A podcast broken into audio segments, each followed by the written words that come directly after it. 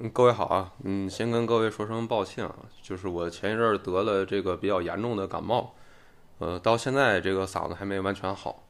但是这都一个礼拜了嘛，我也不太想断更啊，嗯，所以还是硬录了这期播客，嗯，可能会让大家的这个听感有点不太好，嗯，所以这期我也录的时间短一点，因为这期的话题本身也很大啊，就是这么大的话题，其实啊，你写十个。超长篇的报告其实都未必能有一个很好的、很令人信服的结论，呃，所以我觉得呢，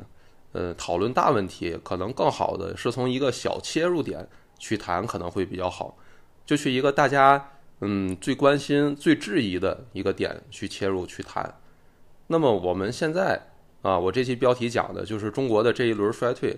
啊，大家都知道啊，呃，疫情结束之后，本来大家。对经济是抱有一个挺大的希望的，不管是那个呃专业界啊、学界呀，还是这个呃实务界呀，啊，大家都觉得，哎，一放开，应该疫情自然就会好，大家自然就恢复经济活动了嘛，啊，但是问题就是好了几个月，然后等到二季度的时候，哎，一下又不行了，啊，这个某种程度上应该说是比较超预期的一个事情。啊，然后我们就进入到，嗯，我们都知道，现在是一个经济最底部，呃，衰退的的那种悲观的氛围比较严重的一个状态，嗯，那么在这段时间，大家很多人就开始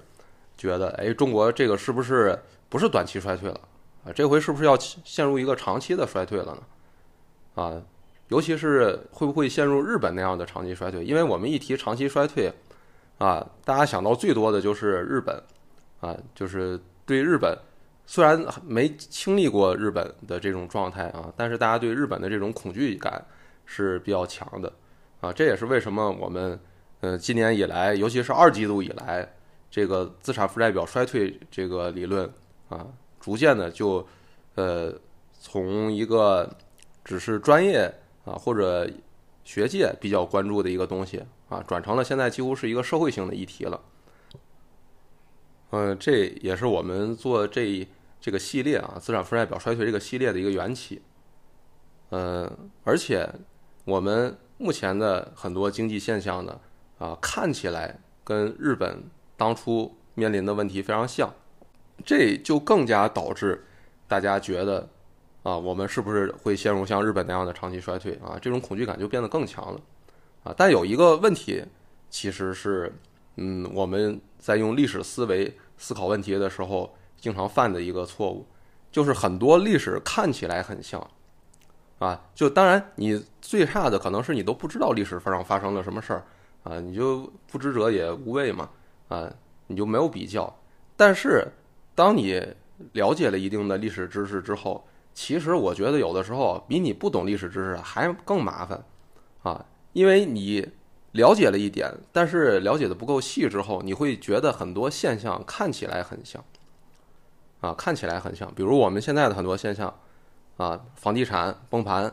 是吧？啊，然后人口负增长，啊，还有被美国在科技方面的这种呃制裁啊约束，啊，这些东西看起来跟日本的九十年代面对的事情都非常像，啊，就这种看起来像就。更增加了大家对中国会不会日本化那样的那种恐惧感，啊，那么既然问题呢是起源于大家担心我们中国这一轮的衰退会不会就像日本那样进入长期衰退的一个状态，那么我们这一期呢也就从这个切入点出发，啊，我们不讨论什么太呃就是远的或者说太全面的这么一种说中国到底会不会陷入衰衰退，把每个面儿都给它照顾到啊，这很困难。啊，而且我嗓子疼，这一期也也也也讲不到这么多。呃，我们现在就用这个从日本对比的这个视角，尤其是用啊对日本的衰退解释的，大家公认目前觉得比较好的这个顾朝明的资产负债表衰退这个理论视角，就我们去探讨中国会不会像日本一样陷入长期衰退，我们就从这个切入点去聊。啊，首先呢，这里我要提一下啊，就其实。呃，现在很多国内，呃，会不会像日本一样衰退？在市面上流行的这些分析啊，啊，它不仅这个就分析本身是错的，他更重要的是，他就没搞清楚顾朝明他自己在他自己的那个原著里面啊，在他自己的书里面，到底是怎么解释日本经济问题的？因为我发现很多自媒体得出来的结论，就顾朝明自己在解释日本经济问题的时候都给否定掉了，啊，比如我们刚才经常说的这个，呃，中国现在跟日本最像的三个呃现象：第一，房地产崩盘；第二，人口负增长；第三，呃，美国的。打压，那这三个点其实有两个都是辜朝明自己在他书里面反复的澄清，呃，反驳的，啊，就是后两个呃人口负增长跟美国打压这两个，辜朝明自己就说这个不对，这跟日本衰退没关系啊，你们理解错了，这两件事跟日本衰退没关系。那我们一个一个说啊，比如先说老龄化跟人口负增长这事儿，啊。就顾朝明的观点来看呢，就首先你说日本是有人口负增长吗？啊，有，确实有，啊，但顾朝明说日本的人口负增长，它其实是从二零一零年才开始的，就是它，呃，人口达峰是在二零一零年的时候开始的。我们中国是去年开始负增长嘛？那日本是从二零一零年之后开始的。你如果说要用人口负增长去解释这个日本的衰退的长期趋势。你二零一零年的时候，日本都衰退二十年了，你前二十年的是，呃，为啥衰退呢？啊，这是第一个，就是时间其实是错位的啊。就我们不要把历史就看成一坨啊，就觉得日本失去二十年，失去二二这二十年内部跟这个人口负增长这个时点其实是有巨大错位的啊，不能把它看成一坨。那么，呃，第二个呢，就是老龄化，它是否会带来经济衰退呢？确实会带来经济衰退，啊，就是人口负增长、老龄化，尤其老龄化这个部分，它是会带来经济衰退。但是我们要思考的是，老龄化具体是让经济怎么个衰退法？啊，顾朝明他得出一个结论是什么呢？就是老龄化带来的经济衰退，往往是要伴随通胀的，啊，要伴随通货膨胀现象的。为什么呢？因为我们都知道，老年人的特点。他是只消费不生产，啊，他不生产不产生 GDP，他不生产，他退休了，啊，所以呢，他是只吃喝，啊，只消费只支出。你哪怕他支出的再少啊，哪怕他消费的再少，他省钱，但是问题是跟他自己生产的产品相比啊，他退休了的话，他生产的产品是零啊，对吧？他天天去这儿旅游那儿旅游，他不旅游，他天天在家待着。就吃饭，这些他都没有任何的生产出的产产品啊，啊，所以我们他只要还在啊吃饭喝水，还有最基本的生活支出，哪怕他再节省啊，只要他不生产，那么一个老年人对经济的影响，它一定是会导致通胀的啊，或者说是增加这个经济的通胀压力的啊，多一个退休的老年人就会多。对经济多一份通胀的压力，啊，只消费不生产嘛，对吧？你生产的东西跟呃消费支出同步，这样才不会产生通胀嘛。所以，呃，你只消费不生产，你肯定就是呃会带来通胀的。但是我们知道，日本的衰退它是伴随一个长期通缩的趋势的，它不是通胀啊，对吧？这我们都知道。所以你说日本的这种衰退，真的是因为？老年人太多导致的吗？还是说，只不过日本的老年人老年化这个现象跟日本的经济衰退同时发生了，大家就天然的觉得这两件事儿有相关性？啊，其实我们全世界这么多国家老年化了啊，老龄化的国家多了去了。那像日本这种啊，经济就是有。重大转折式变化的这种也没听说有太多，对吧？啊，所以这是顾朝明提出来的第一个，人口负增长跟老龄化未必跟日本经济衰退有直接关系啊。那如果我们现在基于说中国也开始人口负增长，开始老龄化，然后未来经济就要不好了，然后就会像日本那样，那有没有道理呢？这个大家可以思考。然后，啊，第二个，呃，说的更多的就是美国的打压，美国的制裁啊，八十年代嗯，美国、日本也发生贸易战、科技战了啊，然后很多人也把这个归为日本长期衰退的原因，然后呃，觉得中国也会因为这个进行进入长期的衰退。那么这个在顾朝明那儿也是错的啊。呃，其实不光在顾朝明那儿啊，就我自己之前看的呃一些这个历史，我也发现这个说法逻辑上有很大问题啊。就是首先，大部分人讲的是广场协议，对吧？啊，广场协议是一个什么协议呢？就是一九八五年的时候，美国跟日本还有德国、法国、英国，注意是美国跟五个国家啊四个国家签订的这个广场协议啊。很多人就是以为美国单独跟日本签了叫广场协议，其实不对啊，是美国跟四个国家签了广场协议，协议的内容。啊，不光是美元对日元要贬值，而且是美元对这四个国家的货币都要贬值。其实是美国呃想把它的汇率对主要国家的呃货币的汇率都进行一次贬值，用这种方式来解决它的这个出口乏力啊、贸易逆差这个问题啊，这是这么一个广场协议。所以广场协议本来就不是专对呃专专门针对打压日元的。一个协议啊，这个是很多人理解是错的啊啊，它不是专门针对日本的，它是呃针对主要国家主要货币美元想贬值的。所以你如果说因为什么广场协议让日本啊被打压下去了，那你你别的国家德国没被打压下去呢？德国人家后来科技发展的也还挺厉害的呢，对吧？所以广场协议真的是日本的一个呃走下坡路的一个。呃，重要的原因吗？而且还有一个更更重要的事情，就是我看现在嗯市面上媒体都不提，就是这个广场协议，其实执行了两年之后就被另外一个协议给取代了，就是一九八七年，美国跟这几个国家又签订了一个叫卢浮宫协议的协议，啊，这个卢浮宫协议是什么呢？就是要。废除广场协议去，就是跟广场协议是反的。广场协议不是美元贬值嘛？卢浮宫协议是美元升值，啊，因为美国这个看美元贬值了两年，然后发现它对这个解决呃贸易逆差效果不好，不不是很好。但是这个贬值压力啊，又让资本流出的压力对美国来说特别大啊，所以后来美国又反悔了，说不行，我不贬值了，我升值，啊，所以又有。有了一个卢浮宫协议，就过了两年，啊，八七年就用卢浮宫协议取代了广场协议。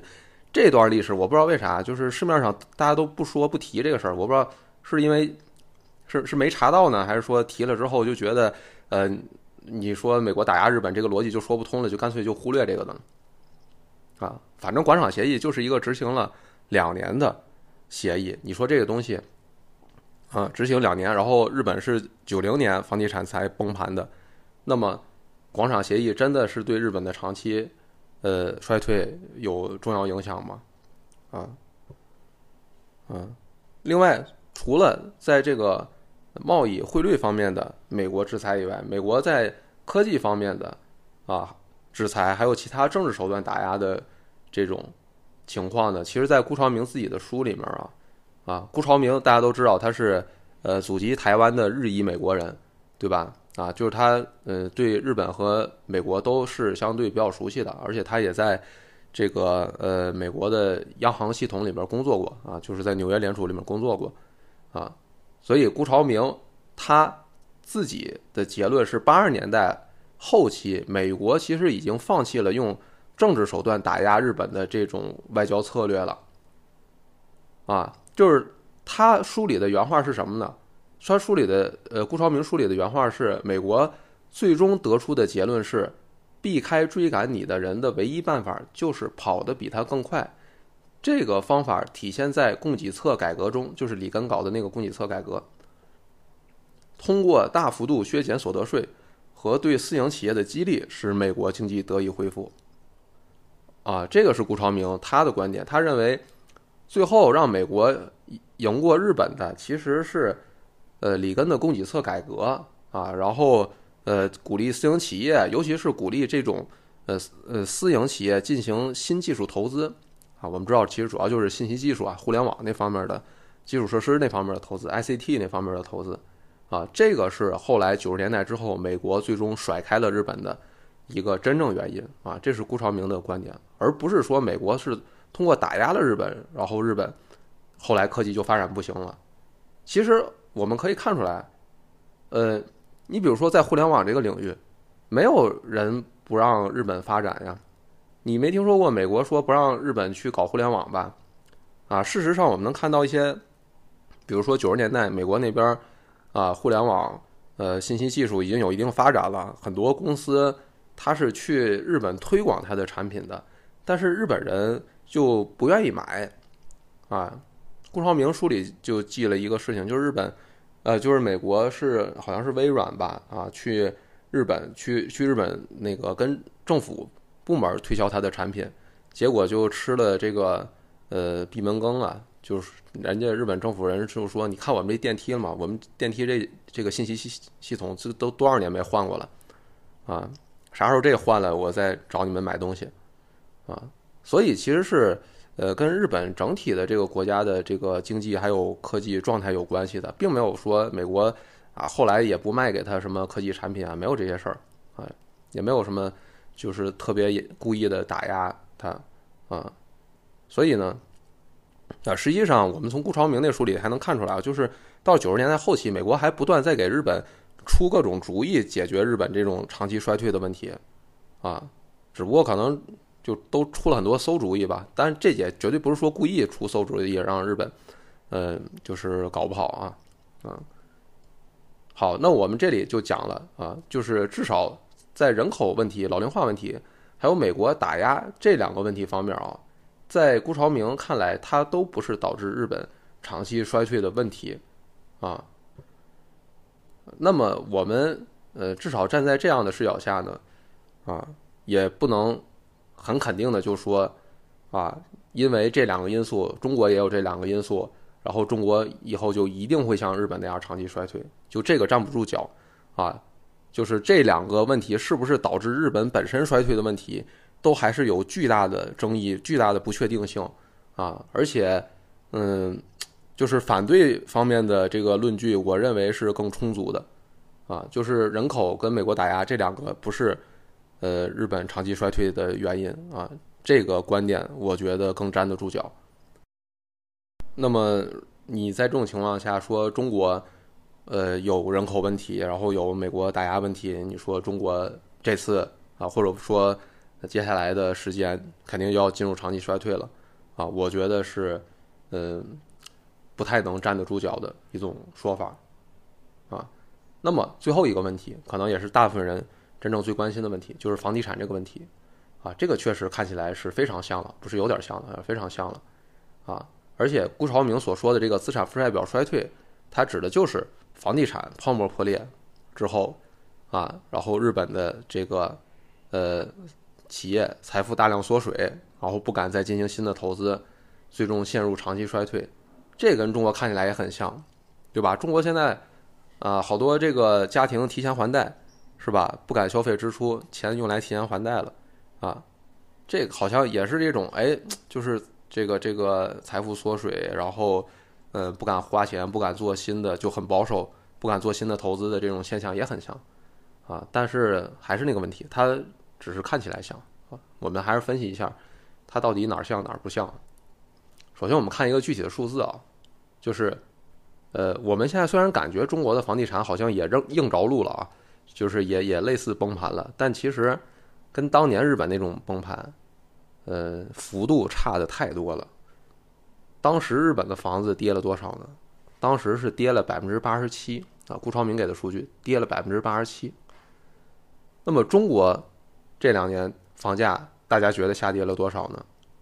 啊，我们可以看一个呃最常用的统计数据，就是七十城房价啊，这个统计局的也是公布时间最长的一个房价数据。啊，可能那个数据跟大家的直观感受是不一样的。就是这七十城房价里面，一线城市从我们去年感受到房价危机到现在为止，一线城市基本上是持平的啊，持平微涨一点点。那么二线跟三线城市去年开始房价我们感觉到的所谓房价大大跌，到今年现在为止，房价平均的均价下跌幅度大概是百分之五到百分之十左右，啊，二三线就百分之五到百分之，但大家注意，这是均价哦，啊，均价不代表说你那个呃，就是呃每个具体房子的价格，具体房子价格往往会让你感受到跌的更多，就跟股票似的嘛，你大盘指数跌了百分之十。但是你个股可能就跌百分之二三十了，啊，所以呢，呃，大家感受到好像跌了很多，但其实均价就跌了百分之五到十。但日本当年均价可是跌了百分之八十七啊，均价跌百分之八十七，啊，这个是天壤之别。所以咱这个现在都不能叫危机，就都不好意思叫大跌，啊，你充其量就只能叫一个房价调整而已，跌个百分之五到百分之十。对吧？啊，所以呢，人家日本跌了百分之八十七才出现资产负债表衰退，咱们现在跌个百分之十，你说这个量级够不够让中国进进入类似日本那种资产负债表衰退呢？啊，这我们可以思考一下。然后另外一个问题就是日本那个房子下跌呀，它主要是商业地产下跌，日本是商业地产多啊，商业地产啊，就跟万达物业那些呃，就那些大的物业那些东西似的。但我们都知道，中国是啥？中国是住宅的这个占比高，啊，那么日本的这种商业地产下跌，啊，你持有商业地产的大部分应该都是企业嘛，啊，你就会导致企业的财富缩水，最后导致企业不敢再投资了，啊，所以日本导致的是对经济伤害最大的那个企业的投资支出啊，就企业的资产负债表和投资支出这种循环关系。啊，日本的那个房价下跌是跟企业有关，但中国大家都知道，主要是住宅啊。我们现在跌的啊，受受受罪的也都是这种个人、自然人，不是企业啊。就大家提前还贷也都是家庭是吧？啊，个人提前还贷不敢支出是消费方面不敢支出啊，这个跟企业的经营、投资方面切割的都相对比较开，离得相对远。啊，不像日本似的，那个房价一跌，影响日本企业的这种研发投资行为了。中国是影响家庭的这个消费支出行为啊，这也是一个巨大的差异。那听过我上期讲凯恩斯那期，大家都知道，我们呃消费其实最终还是取决于投资的啊，所以呃关键还是取取决于企业的这个投资支出的行为啊。那么我们中国这个下跌。很难说它是企业不不敢投资、不去敢进行新的研发的一个具有决定性因素的一个事儿啊，所以呢，我们在比较了最后这个看起来很像的因素，就是房价崩盘这个事儿，我们比完之后也会发现，中国的这个严重程度啊，其实比日本当年还是差得远的。所以你说因为这个，中国就资产负债表受到多大的损失啊？受受到这个，大家就以后好像二十年之内都，呃，不敢那个投资了，尤其企业不敢投资啊。大家注意，顾朝明强调的是企业投资行为，你家庭敢不敢消费这个事儿，对经济的影响没有这么大，啊，或者说，嗯，家庭的消费是取决于企业投资支出，最后通过支出乘数把钱。呃，流通到家庭手中，家庭才会再进行消费，所以源头还是在企业投资行为那边。那么，顾朝明他的一个理论核心，其实就是说企业敢不敢借钱投资这个问题啊。这个我们之前都讲过，企业敢不敢借钱投资，这个是决定了经济会不会陷入长期衰退的问题。你企业只要还敢借钱去投资啊，那经济就不会陷入长期衰退。啊，这是顾朝明的理论核心，所以我们最后要落实到呢，就是讨论中国会不会陷入衰退的问题。我们其实要讨论的，就是中国的企业还敢不敢借钱的问题。啊，那我们现在看看中国这个借钱问题是怎么回事儿。这个东西我觉得是很有意思的，因为中国的借钱的这个呃方式啊。就是企业借钱的方式跟其他西方国家有巨大的差异，什么差异呢？就是中国其实借钱的都是国企，都是国有单位，啊，这个就是跟西方国家最大的区别。这点我发现顾朝明他可能都有点没太意识到这个重要的问题，就是我们中国的民营企业啊，其实很少很少借钱啊，这个是我在工作之后我才发现的。哦，就原来中国的民营企业这么不敢借钱，这不是说因为有了资产负债表衰退之类的原因，中国企业才不敢借钱了。中国企业打改革开放那一天开始，他就不敢借钱。啊，他就总觉得欠欠钱不好，他就总有这种心理，他甚至是一种文化层面的因素，啊，就我们很少看到，就是民营企业，啊，他愿意就是大大额的去借钱，然后再进行投资的，他几乎都是用自己赚的现金流去投资，而不是通过借钱的方式去投资的。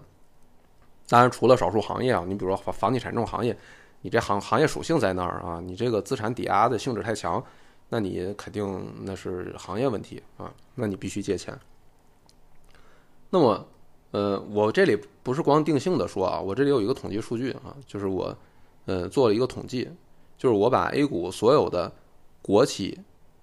和非国企借钱的数据我查了一下，啊，就截止最近一个季度吧，啊，截止最近一个季度。所有 A 股上市公司公布的财务报表里面，呃，国企借钱借了多少呢？啊，这种金融负债啊，就是找银行金融机构借的钱，它是多少呢？呃，我统计的数据大概是十一万亿，不到十二万亿左右。那么占整个 A 股上市公司的比例是多少？是将近百分之七十。啊，就是我们整个 A 股所有。上市公司借的钱里面，国企占了百分之七十。注意，我这里统计的是上市公司，这个数据啊特别有意义。为啥？因为上市公司里面的民营企业已经是我们整个国家里信用资质最好的民营企业了，也就是最容易在银银行借到钱的民营企业了。甚至很多上市民营公司都是被银行求着借钱的啊。很多就是民营上市公司都是为了跟银行啊，可能就是维持一个关系。人家可能本来都不想借钱，但是银行天天求他，天天求他，行长天天过来啊，来他家这个喝茶什么的啊，弄烦了，他不得不找地方上的银行借点钱啊。所以我们这个上上市公司里面啊，已经是我们这个国家民营企业借钱占比最高的一个群体了。但是我们看。这个占比连百分之三十都不到，三分之一都不到，啊，那么我们知道，其实我们这个国家大头的这个借钱啊，都是在非上市公司的那个国企啊，非上市公司那些企业里面啊，国企那借的就更多了。一方面，非上市公司那个民营企业资质不行；另一方面，非上市公司啊，城投都属于非上市公司啊。我们都知道这个。城投现在借了这个五十万亿，啊，那占我们 M 二都将近四分之一的这个水平了。所以你如果考虑到非上市企业，考虑在整体的话，那我们这个国家啊，几乎可能百分之八十甚至百分之九十的钱，从银行借出来的钱啊，都是国企借的，国有单位借的啊。当然，我这里指企业部门啊，我们不是不包括那个家庭。呃，那个私私人那个部门啊，我们就就说这个企业这个部门，企业这个部门，我们中国国企借钱、城投借钱啊，这也是占了绝大头啊，这个是跟西方国家啊最根本性的一个差异。这也是顾朝明，我发现他其实根本没意识到，就是他有点看不懂中国经济的点就在这儿了。就是他前一阵在东吴证券做的那个演讲，他就提出一个现象。他发现他的统计数据啊，他就监测的那统计数据就发现，哎，为啥中国的这个企业部门从二零一八年开始就不借钱了？就是它叫呃出现净储蓄现象了啊，或者说那我们直观理解就是借钱借的突然变少了吧？就二零一八年开始就突然，他就很很纳闷啊，就是因为我们。呃，比如我们现在说，呃，今年才开始的，有没有可能长期衰退？或者说，今年大家总提的资产负债表受损，但是顾朝明就就很奇怪，就是说不对啊，我们你这二零一八年疫情前，怎么中国的企业就开始，呃，不借钱了啊？就开始出现，呃净储蓄现象了，那还没疫情了。那你如果很多市面上说是因为疫情导致什么大家资产负债表受损衰退，然后不敢借钱不敢花钱，但是中国是二零一八年就开始这个企业不借钱了，这个就让顾朝明啊非常纳闷儿。他在东吴证券演讲的时候就提出来的这个，就他也搞不明白这是为啥啊，就跟市面上流传的这个疫情逻辑完全不一样了。其实为啥？其实因原因就是我在讲地方债那期讲到的，中国从二零一八年开始啊，彻底严格的监管啊地方融资平台啊城投债，彻底管起来了，就导致城投不借钱了啊，最后就导致顾朝明那边的统计数据出现了中国的企业部门啊突然不借钱了，其实就是这么个事儿啊。顾朝明统计那是企业部门啊啊，我们的企业部门里借钱本来就是国企在借钱啊，所以我们这个会不会因为借钱陷入到长期衰退？可以说，在这个国家就取决于国企国有单位还会不会继续借钱。民企过去三十年、四十年根本就从来就不借钱啊，借钱都是国企。所以，如果你用资产负债表的那个衰退的理论视角，甚至你用整个西方经济学的理论视角，去观察中国未来的投资支出，关键不是取决于民营部门，关键其实是取取决于我们的国企国有单位还会不会像以前一样借钱，还会不会像以前一样从银行里面把大家的储蓄啊源源不断的掏出来，然后去进行投资支出，然后再通过支出乘数放大给整个经济，把货币传导出去。啊，就这条链条才是我们中国啊特色的社会主义经济的发展方式了，啊，这跟龚朝明他们常年观察的别的经济体那都是，呃，有根本的差别的啊。所以说，嗯，社会主义市场经济啊，我其实经常说，社会主义市场经济的本质是是是什么呢？啊，社会主义市场经济本质就是党领导下的市场经济啊，所以我们这个经济。啊，最后我们简单说一个结论：你会不会陷入长期衰退？如果有一个确定的变量能真的决定我们这个经济体会不会陷入到长期衰退的话，那在中国更有可能是啊，党领导下的这个经济治理工作到底怎么做？啊，好，今天就讲到这儿。